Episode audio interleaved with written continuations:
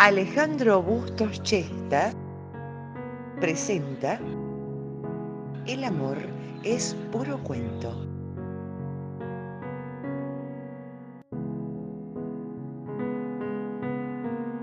Todas las mañanas, al llegar al trabajo y después de acomodar los papeles del día, con mis compañeros bajamos a la cocina que está en el subsuelo a desayunar, leer el diario y conversar un poco. Todo en 15 o 20 minutos que a veces se extiende poco más. Esta misma rutina se repite hace 7 años. Y aunque a veces nos aburrimos un poco, nos gusta compartir el desayuno entre amigos. De vez en cuando vamos a salvar de la vuelta para salir un poco de la monotonía. Una mañana pasó algo extraordinario. Algo que me llevó día tras día a quedarme en esa cocina subterránea, sin ventanas a la calle y con murmullos continuos que no dejan escuchar siquiera a quien tenés al lado. Y no fue que apareció un extraterrestre en plena cocina, sino una bella sonrisa como nunca antes había visto. Pura, sincera, radiante. Sí, una sonrisa contundente distinta a todas las otras que conocía. Porque además era constante, un gesto permanente de una persona de la que ni siquiera sabía su nombre, una sonrisa que era ideal para ese rostro y para que todos la viesen y se contagien de ella. Estoy mintiendo un poco porque en realidad no era una sonrisa, eran miles de sonrisas, y cada una de ellas era una versión nueva y mejorada de la anterior, que acababa de nacer y morir en un instante. Y no era en vano, porque cada una de ellas tenía una función en ese preciso instante en el que se generaba.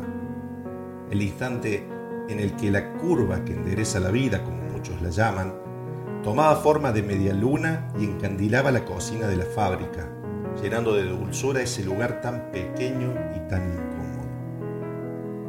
Empecé a buscar esa sonrisa entre la gente, a tratar de verla para empezar el día de la mejor forma.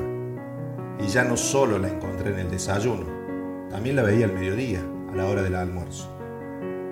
Cada vez que la miraba, ella estaba sonriendo.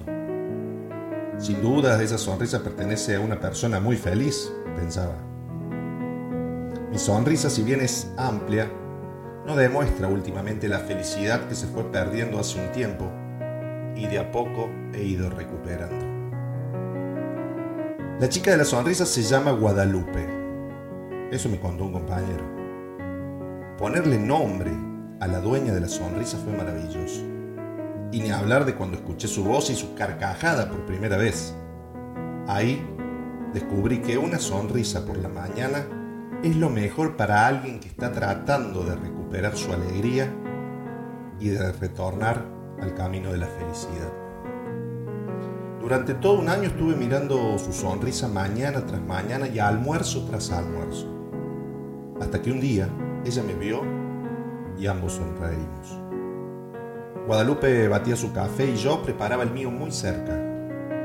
No sé qué tontería habré dicho, pero me miró como era de esperarse, sonrió. Y no sonrió por la pavada que dije, sino porque ella es así. Y descubrí que el alimento que me mantiene vivo son las sonrisas. La de mis hijos, la de mis viejos, la de mis amigos, la de la gente que camina por la calle con una sonrisa sin tener que explicar el porqué. Y desde hace más de un año también vivo de la sonrisa de Guadalupe la sonrisa perfecta que alimenta mis mañanas más que el café con leche que tomo cada día, más que el pan con mermelada de durazno, más que el corderito de los miércoles. Ojalá un día me anime a decírselo. Estoy seguro que cuando lo haga, ella hará lo que mejor sabe hacer. Eres mi bien lo que me tiene extasiado. porque negar que estoy de ti enamorado?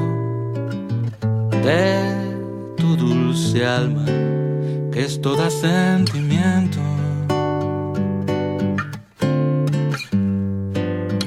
esos ojazos negros de un raro fulgor que me dominan e incitan al amor. Eres un encanto, eres una flor. Dios dice que la gloria está en el cielo.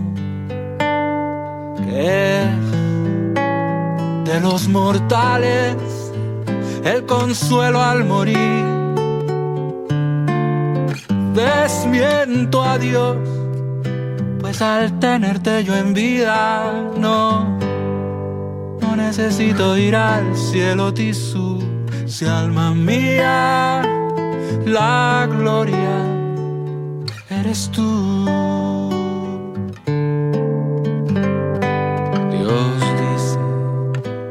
Que la gloria está en el cielo, que es de los mortales el consuelo al morir.